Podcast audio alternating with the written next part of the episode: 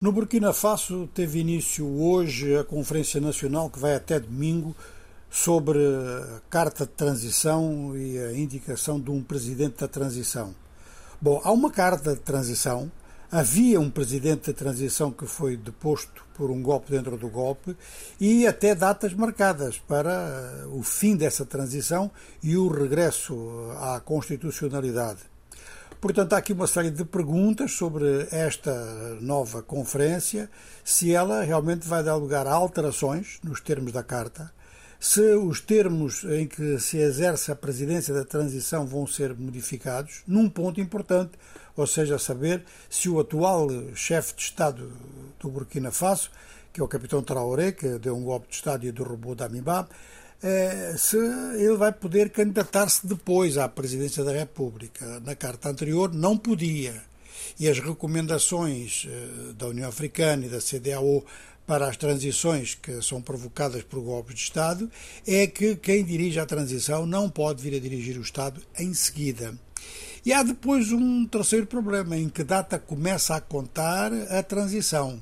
Já começou, conforme estava na carta anterior, em julho de 2022, ou essa data vai, vai ser atualizada, vai ser posta agora? Bom, a reunião é conduzida com base em trabalhos de um comitê de 30 pessoas, um comitê que é dirigido pelo coronel Celestin Samporé. Coronel Celestin Samporé, que já era chefe de Estado-Maior no tempo do, do, primeiro governo militar, aquele que foi derrubado do coronel, portanto, Damibá.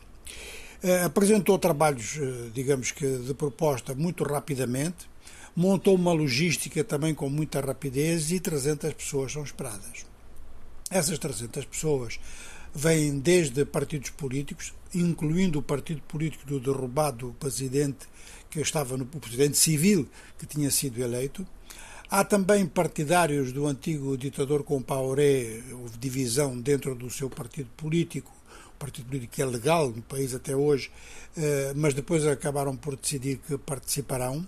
E há líderes religiosos, sociedade civil e também líderes comunitários, às vezes chamados de líderes tradicionais. Quanto à opinião pública, olha para toda esta movimentação em parte com muito ceticismo e há muita gente a sublinhar que o grande problema do Burkina Faso neste momento é a segurança.